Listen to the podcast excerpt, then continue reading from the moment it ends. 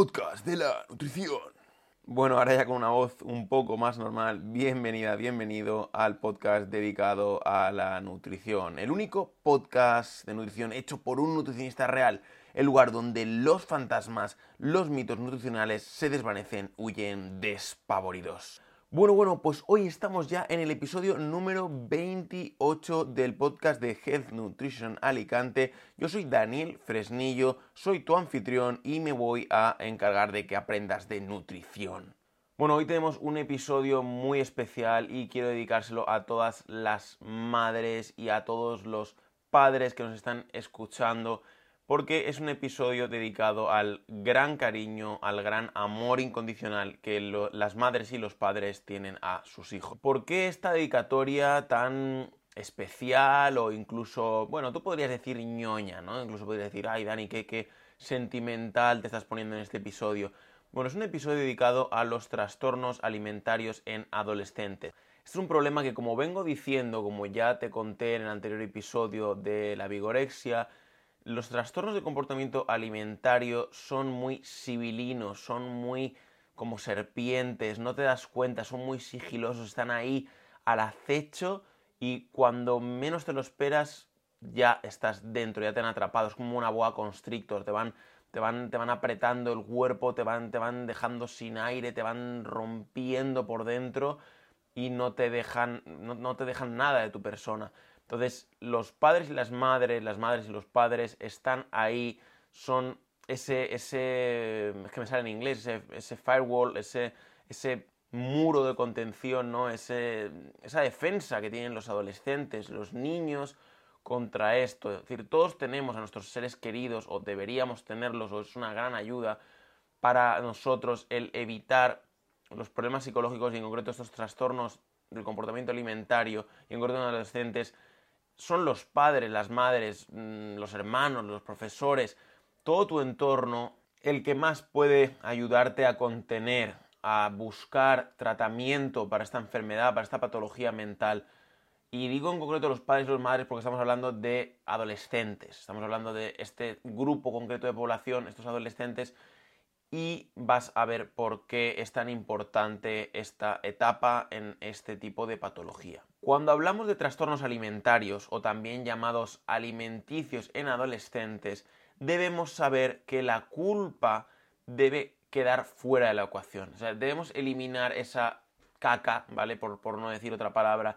Debemos eliminar esa, esa parte de culpabilizar, de no, es que la culpa es de que vas a no sé qué sitio, te juntas con no sé qué personas, ves no sé qué eh, show de la tele. No, tenemos que empezar a humanizar y a tener claro que no tenemos culpa de nada y que cuando se tiene esta situación, cuando se tiene esta patología, lo que nos interesa es buscar la cura y buscar la forma de sentirnos mejor y de ayudar a ese familiar o a esa persona que lo está sufriendo. Así que vamos a empezar por ahí, vamos a decirle hola a las soluciones y al conocimiento sobre todo, que es lo que más nos interesa, el aprender cómo podemos ayudarnos y cómo podemos ayudar a nuestras personas cercanas. Más adelante te contaré mi experiencia con los trastornos alimentarios y cómo logré controlarlo. Pero antes, antes de todo, tenemos que recordar que en gelnutricionalicante.com barra packs tienes disponible tu dieta personalizada. También podemos realizar una dieta personalizada para adolescentes, para adultos, para mayores. Cual sea tu caso, cual sea tu patología, vamos a indagar en ello, vamos a personalizarlo, vamos a ver realmente cuáles son las causas, cómo podemos ayudarte mejor, cuáles son las soluciones, qué conocimiento podemos aplicar para mejorar tu situación, tu calidad de vida y nos vamos a poner como siempre a trabajar codo con codo contigo para que ese estado, para que ese momento en el que te encuentras sea mucho mejor gracias a la nutrición, para que todo lo que pueda hacer la nutrición, todo lo que podemos hacer nosotros por ti, te ayude. Recuérdalo en geloticionalicante.com barra packs. Puedes contactarnos tanto por WhatsApp, tanto por formulario de contacto, tanto por email, tanto por llamada, como te sea a ti más cómodo, como te sea a ti más fácil Recuerda, estamos aquí para ti, para realizar esa dieta personalizada, para recorrer el camino contigo. Digo esto de la culpa porque en muchas ocasiones pagamos nuestra culpa, la culpa que creemos que tenemos con la comida. No sé si te ha pasado alguna vez el no es que es que estoy muy estresada por los exámenes o es que mi novio me ha dejado o es que lo que sea, ¿no? Eso ya lo hablamos más en profundidad en el otro episodio, otro de los episodios lo tienes en el podcast y lo tienes también en formato escrito en gelnutricionalicante.com barra blog sobre el tipo de hambre, el hambre emocional o el hambre fisiológica. Ese episodio la verdad está muy interesante para relacionarlo con esto, para este tema de la culpa con la comida. Entonces debemos sacar la culpa de la ecuación y más cuando tiene que ver con trastorno de comportamiento alimenticio para no pagarlo con la comida, para no decir, no, es que como me he portado mal, como no estoy lo suficientemente delgada, como no estoy suficientemente delgado, voy ahora a castigarme, voy a restringirme, voy a hacer esta purga, que entonces me, va a dar esa, mm, no sé, esa especie de toque celestial, por así decirlo, y me va a curar de, esa culpa, ¿no? Me va a quitar la culpa el sufrir, un poco pues el, complejo de mártir. Y para empezar, tú no tienes ninguna culpa por sufrir esto, tanto si eres adolescente como si eres padre y estás viendo como tu hijo tu hija sufren por este problema, ninguno de los dos tenéis la culpa. No os va a ayudar el decir, no, es que ¿quién tiene la culpa? Vamos a buscar culpables. No, el culpable es mi marido, la culpable es mi mujer porque le consiente comer esto, porque le consiente comer lo otro, porque le permite... No, lo que hay que buscar es cómo solucionarlo. Porque los trastornos alimentarios, alimenticios, tienen causas múltiples. No vienen solo por un lado. No es que no, es que como le dejé comer un fosquitos cuando tenía 7 años, ahora es anoréxica porque, mm, no sé, por cualquier cosa que ella ha pensado y se le ha generado en el cerebro ese sentimiento de culpa por comer procesados. No se trata de eso, no se trata de buscar el, hito, el momento puntual de su vida y el acto y la persona que, que, le condujo a eso, sino hay que verlo mucho más como una red. Y de nuevo vuelvo a decir que yo no soy psicólogo, pero en lo que atañe a la nutrición me gusta mucho tener esto claro porque es algo en el que podemos intervenir tanto nutricionistas como psicólogos, sobre todo un equipo multidisciplinar, para ayudar a este tipo de personas que sufren este tipo de enfermedades que son muy silenciosas, muy sigilosas y cuando nos damos cuenta ya nos han destruido. Primero de todo, tenemos que saber qué es un trastorno alimenticio. Los trastornos alimenticios alimentarios son problemas de salud mental.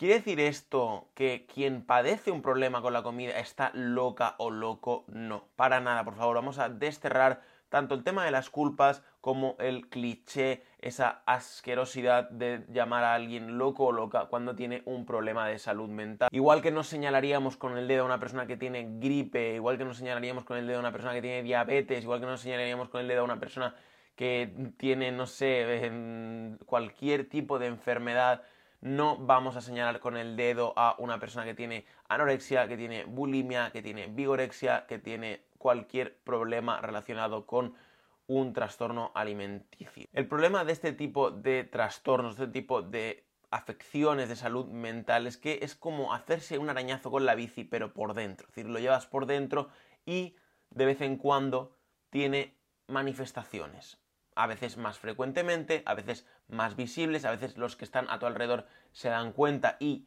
están a tiempo de poder ayudarte y a veces no, por eso es tan importante pedir ayuda. Si eres un adolescente y estás oyendo esto, es muy importante que si sientes que estás en una situación incómoda con la comida, te sientes mal con tu imagen personal, acudas a un profesional de la salud mental, que acudas a un nutricionista, que acudas a tu médico habitual, que acudas a tus padres, que acudas a cualquier persona que creas que te puede echar un cable, que te puede proporcionar la ayuda que necesitas. Uno de los puntos más importantes que se ve afectado en este caso es la percepción de la comida y sobre todo la propiocepción, la percepción de nosotras mismas, de nosotros mismos, nuestra propia imagen. Nos vemos al espejo y vemos a alguien que no es como nosotros creíamos que éramos. Vemos a alguien diferente, vemos a un extraño, una extraña, vemos a alguien mucho más delgado, mucho más gordo, nos vemos feos, nos vemos cansados, vemos en conjunto una imagen turbia. Es como cuando usamos uno de esos filtros tan graciosos en TikTok o Instagram, ¿no? un filtro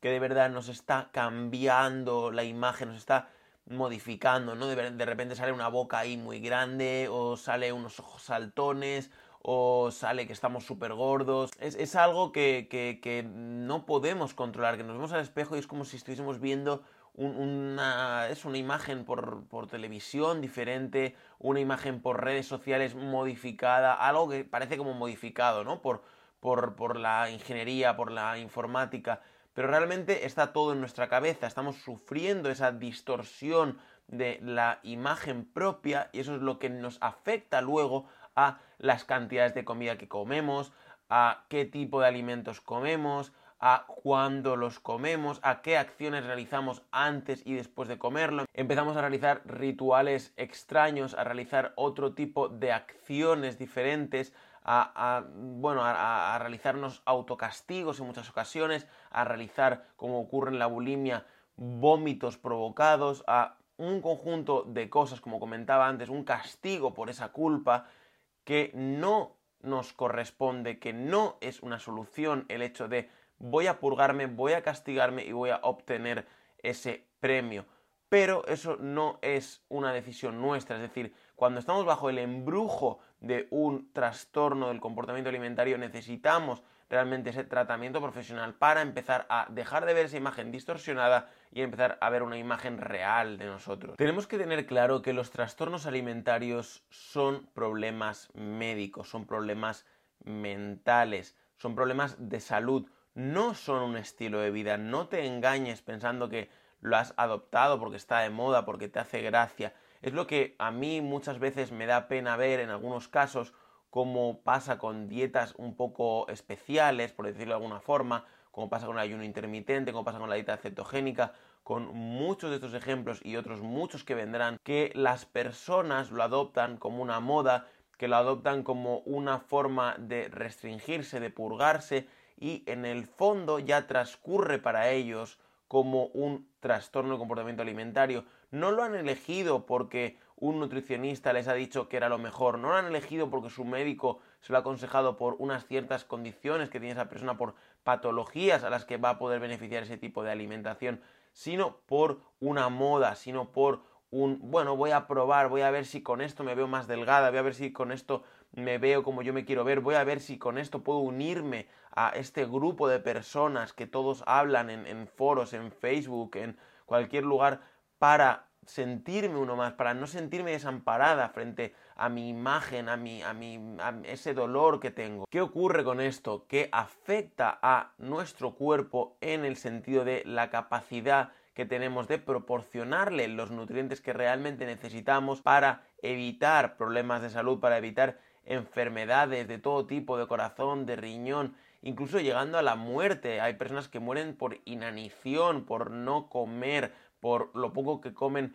vomitarlo, por empezar a causarse problemas a nivel de, incluso de los dientes, del esmalte, de por, por todo ese clorhídrico que, que, va restregándose contra los dientes, por ese daño en el estómago, por ese daño en el esófago. Es decir, hay infinidad, infinidad de situaciones negativas de salud que se provocan por este tipo de trastorno. La buena noticia, ¿cuál es? La buena noticia es que sí podemos curarnos, que sí podemos defendernos, pero tenemos que buscar la ayuda especializada que de verdad pueda ayudarnos a salir de ese agujero. Algo muy importante que debes saber ahora es qué trastornos alimentarios existen, qué tipos, cómo se manifiestan, qué, formas toman, cómo podemos identificarlos, de, qué, color visten, de qué aspecto tienen.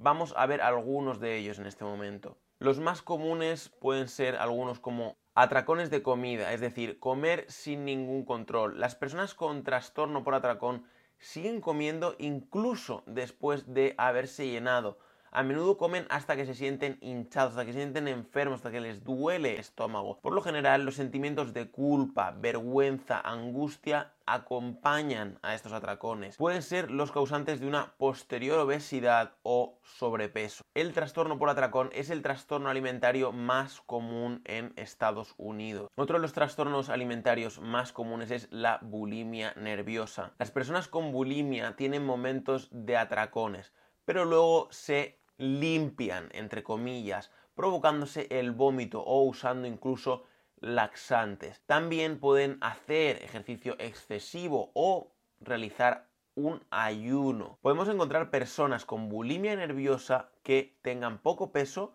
peso normal o incluso sobrepeso. En el caso de la anorexia nerviosa, las personas con anorexia nerviosa evitan comer, restringen duramente los alimentos o comen cantidades muy muy escasas de estos. Suelen limitarse a comer solo verduras, por ejemplo, podría ser que digamos, bueno, pues mm, como solo lechuga, como solo apio, como solo tomate. Por lo general, las anoréxicas se documentan muy bien, buscan qué tipos de alimentos son los que menos calorías tienen, incluso prácticamente ningún valor calórico, solo agua, solo lechuga, y entonces de esa forma realizan este engaño, este autoengaño con respecto a la alimentación. El problema en este caso, en esta anorexia nerviosa, es la visión de una misma, está totalmente distorsionada. Se ven con sobrepeso constantemente, sea el peso que sea, siempre se ven obesas, siempre se ven gordas, siempre se dicen a sí misma, ay, qué gorda estoy, asquerosa, gorda asquerosa, tienes que adelgazar, se causan lesiones, se purgan de esta forma. Normalmente la anorexia y la bulimia suelen ir bastante de la mano. Cuando se sienten tan gordas, lo que hacen es querer purgarse, querer provocarse esos vómitos, usar laxantes, usar cualquier medio para eliminar cualquier resto de nutrientes del cuerpo porque los nutrientes los ven como una amenaza, ven la comida como una amenaza, como un dolor. La anorexia nerviosa es el menos común de los trastornos alimenticios, pero es el más grave por lo general. Tiene el porcentaje más alto de mortalidad de todos los trastornos mentales. Los trastornos alimentarios en adolescentes presentan frecuentemente trastornos de la conducta alimentaria, de aprendizaje, depresión y conductas violentas, detectados tarde en muchos casos. La preocupación sobre el peso, la apariencia física y la comida son de lo más normal. No te sientas un bicho raro. Ocurre especialmente en chicas adolescentes entre 10 y 19 años, según la Organización Mundial de la Salud. Tener sobrepeso o ser obeso o obesa puede ser problemático, sobre todo para tu salud. Normalmente perder peso es fácil. Simplemente empiezas a comer un poco, más sano, haces ejercicio y ¡pum! magia. ¿no? Suena aparentemente fácil. Pero puede hacerte falta ayuda de un nutricionista profesional para encontrar el camino correcto. ¿Por qué digo esto? Digo esto porque cuando nos sentimos con ese sobrepeso, con esa obesidad que de verdad son reales, que de verdad han sido diagnosticadas, que no es simplemente como nosotras o nosotros nos vemos al espejo, sino que de verdad ya está generando un problema de salud, que de verdad está diagnosticado por un profesional. Entonces, el nosotros poner remedio por nuestra cuenta, el nosotros intentar ver de qué forma nos castigamos, nos purgamos, evitamos la comida, no es el camino, porque ese camino nos va a llevar seguramente al lado opuesto. Probablemente perdamos peso, pero en el camino vamos a perder nuestra salud al querer ser excesivamente estrictos, al no controlar nada los cambios en la nutrición que hacemos, al simplemente encomendarnos a nuestra propia percepción de nosotros mismos, no saber si de verdad lo necesitábamos en un primer momento y aplicar ese rasero excesivamente violento, incluso en muchas ocasiones excesivamente estricto en la mayoría de ellas, y eso no nos va a llevar a una mejor salud, ni a un mejor estado de ánimo, ni a un mejor estado en nuestra vida. Por eso es importante contar tanto con nutricionistas como con médicos, como con psicólogos, para que nos ayuden a evaluar en un primer momento si de verdad estamos en un estado de obesidad, de sobrepeso y si de verdad debemos poner medios o no. Y debemos tener un criterio de estas personas, estos profesionales, porque ellos pueden saber de una forma más objetiva lo que nos conviene sin tener esa implicación emocional que nosotros a priori tenemos en esta evaluación. Si quieres estar más delgada, seguro que te has planteado en muchas ocasiones cosas como saltarte comidas o no comer nada de hidratos de carbono. No, no te estoy leyendo la mente, estoy leyendo la mía. Es lo primero que cualquiera intentaría hacer, pero te diré que ese no es el camino que te va a salir más rentable a la hora de perder peso. En algunos casos, la preocupación por perder peso se convierte en una obsesión. Esto puede convertirse en un trastorno alimentario muy grave. Si estás sola, si estás solo, si no cuentas de momento con ayudas, no cuentas con un aliado en el mundo de la salud profesional, te recomiendo que al menos tengas un aliado propio, ya seas mamá, ya seas adolescente, ya seas quien seas, y tengas la medida del IMC, repito, IMC como aliado. ¿Qué es esto? Índice de masa corporal. Este índice de masa corporal te puede dar un dato objetivo, repito, objetivo, es decir, que no tiene que ver con tus sentimientos ni con tus opiniones, es un dato científico de en qué punto te encuentras con respecto a tu peso. En concreto, esta medición relaciona peso y altura. Puedes calcularlo muy fácilmente, tienes la fórmula también escrita en el post de mi blog de gelnutricionalicante.com barra blog. El IMC es igual a el peso en kilos partido dividido por tu altura en metros al cuadrado. El IMC va a ser tu arma secreta. El espejo o incluso tu propia mente te pueden engañar. El IMC no. El IMC se basa en datos científicos, en datos reales. Tu peso y tu altura. Esto nos puede servir tanto para nosotros como para ayudar a nuestra amiga, a nuestra hija. Cada vez que sufras inseguridad o alguien diga algo sobre tu peso, incluso tú misma, tú misma te escuches diciendo algo sobre tu peso, pregúntale al IMC. Valores adecuados para el IMC, entre 18.5 y 24,99. En ese punto está el normopeso, en ese punto está el peso saludable. Cierto es que hay otros muchos factores que influyen en la salud y en el peso, pero este es el más rápido, es el valor más rápido que te va a ayudar a tener una visión clara y directa y totalmente, como te repito, objetiva, que no tiene que ver con tus emociones de ningún tipo para evaluar en qué punto te encuentras. Una primera básica evaluación antes de acudir a tu médico, a tu nutricionista, a tu psicólogo o psicóloga. De esta forma ya nunca estarás sola o solo pensando en que si tu peso es el adecuado o no. Ahora tienes una fórmula matemática muy simple que te puede ahorrar muchos problemas. Parece incluso hasta irónico, ¿no? Que una fórmula matemática te vaya a ahorrar problemas. ¿Cuándo necesitamos la ayuda de un profesional? Cuando empiezas a ver a la comida como el enemigo, cuando las comidas se te empiezan a hacer incómodas por el mero hecho de comer, tu médico habitual puede aconsejarte a qué especialista acudir. Lo ideal sería poder combinar la ayuda de un buen psicólogo especializado en trastornos alimentarios en adolescentes y un nutricionista.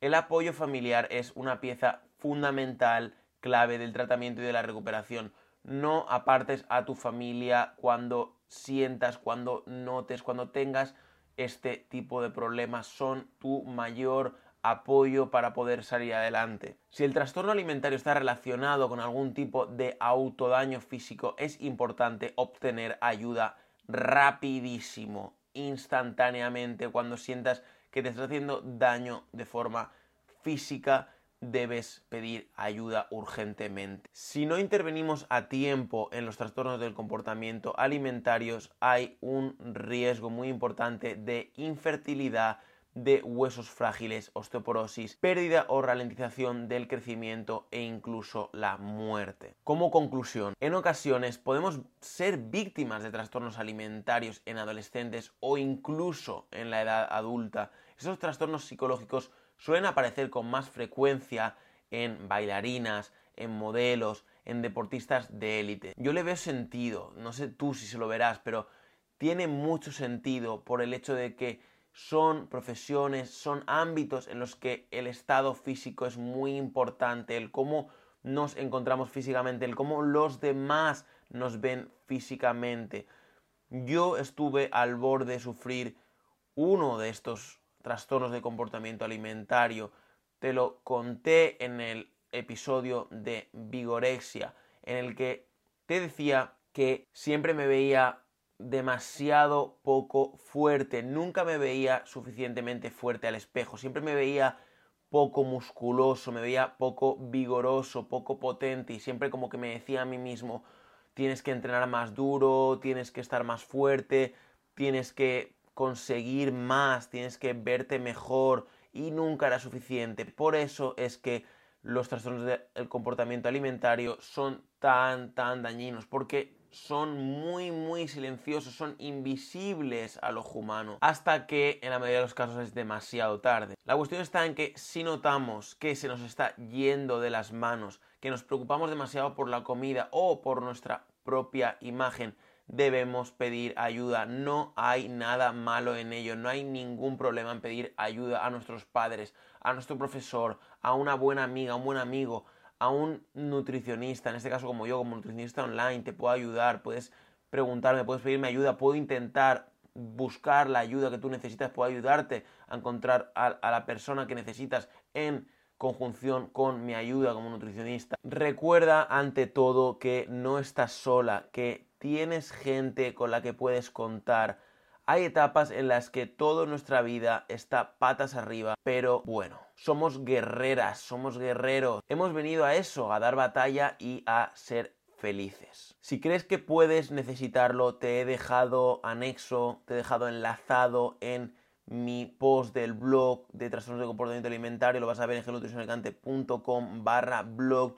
Tienes al final de todo el post tienes un test sobre trastornos del comportamiento alimentario. Ahí vas a poder hacer un test totalmente anónimo en el que vas a poder evaluar más en profundidad si tienes o no eh, un trastorno alimentario de una forma profesional. Vas a entrar en una página web totalmente anónima en la que vas a poder realizar este test. Puedes estar sola en tu cuarto, en tu casa, sin ningún tipo de problema y vas a obtener el resultado. También ahí puedes solicitar ayuda a psicólogos profesionales. Así que bueno, como siempre, muchísimas gracias por haber estado en otro episodio conmigo. Muchísimas gracias por tus valoraciones de 5 estrellas en iTunes. Muchísimas gracias por tus comentarios y me gusta en iVoox. Soy Daniel Fresnillo, soy tu nutricionista online y nos vemos en un próximo episodio.